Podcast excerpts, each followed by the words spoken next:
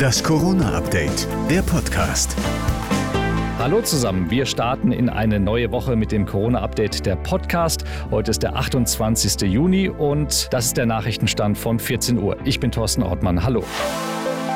Die Delta-Virus-Variante hat zunehmend das Potenzial, uns den Sommerurlaub so richtig zu vermiesen. Immer mehr Länderchefs fordern nämlich härtere Kontrollen, mehr Tests und strengere Quarantäneregeln bei der Wiedereinreise, auch aus normalen Risikogebieten. Gesundheitsexperte Karl Lauterbach bei NTV. Wir müssen tatsächlich die Impfnachweise prüfen und wir müssen auch die Tests prüfen, die gemacht werden. Wir haben ja hier die Sondersituation, dass wir im Urlaub tatsächlich uns ein Problem ins Land holen können, was dann im Herbst viele betrifft. Wie schnell das gehen kann, zeigt aktuell ein Fall aus Spanien. Da haben sich fast 850 spanische Schüler nach Abschlussfahrten nach Mallorca infiziert.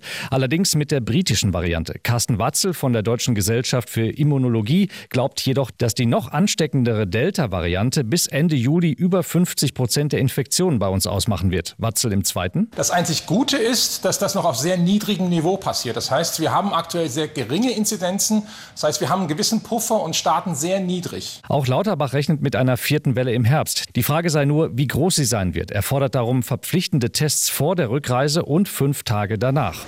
Corona spielt auch im bevorstehenden Länderspielkracher England-Deutschland eine Rolle. Denn auf den Rängen heißt die Begegnung 40.000 England-Fans gegen 2.000 Deutsche.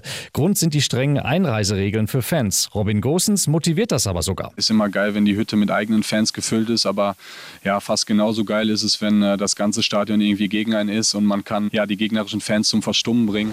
Und wir bleiben noch kurz auf der Insel. Da musste jetzt der Gesundheitsminister zurücktreten, also die britische Ausgabe von Jens Spahn. Der pikante Grund, er hatte trotz Kontaktbeschränkungen, die er selbst verordnet hat, eine enge Mitarbeiterin im Büro geküsst. Blöd nur, dass eine Überwachungskamera das private Techtelmechtel aufgenommen hat. Der Minister dazu schmallippig. Diejenigen, die die Regeln machen, müssen sie auch einhalten. Those of us who make these rules have got to stick by them. Möglich, dass ihm nach dem politischen Aus jetzt auch der Rauswurf zu Hause droht. Hancock ist nämlich verheiratet. Oder er war es bisher.